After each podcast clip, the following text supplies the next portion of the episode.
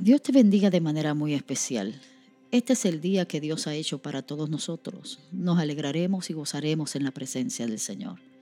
Segunda de Corintios capítulo 4 versículos del 7 al 11 dice, tenemos este tesoro en vasijas de barro para demostrar que este extraordinario poder que opera en nuestra vida no viene de nosotros, sino de Dios.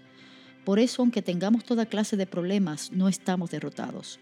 Aunque tengamos muchas preocupaciones, no nos damos por vencidos. Aunque nos persigan, Dios no nos abandona. Aunque nos, derriben, no nos destruyen. Donde quiera que vamos, nuestros sufrimientos reflejan la muerte de Jesús para que su vida también se vea en nuestro cuerpo.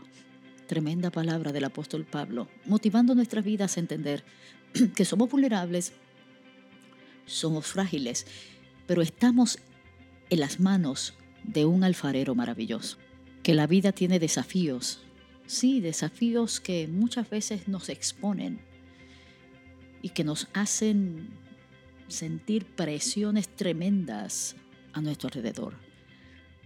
Pero estamos seguros de que no somos derrotados, no nos damos por vencidos, porque Dios no nos abandona.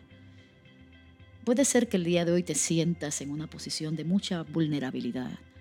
Puede ser que hoy te sientas quebrado, quebrada.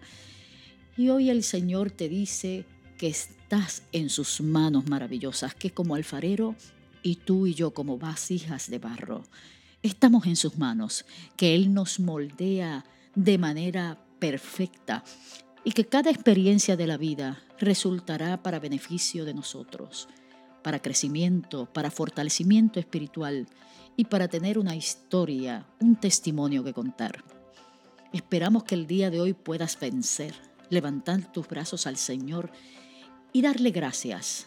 Y sabes una cosa, aunque en nuestro cuerpo mortal podamos sufrir por causa del testimonio de Jesús, la vida de Jesús se manifestará en nuestros cuerpos, en nuestro corazón y en nuestra vida para alcanzar a otros.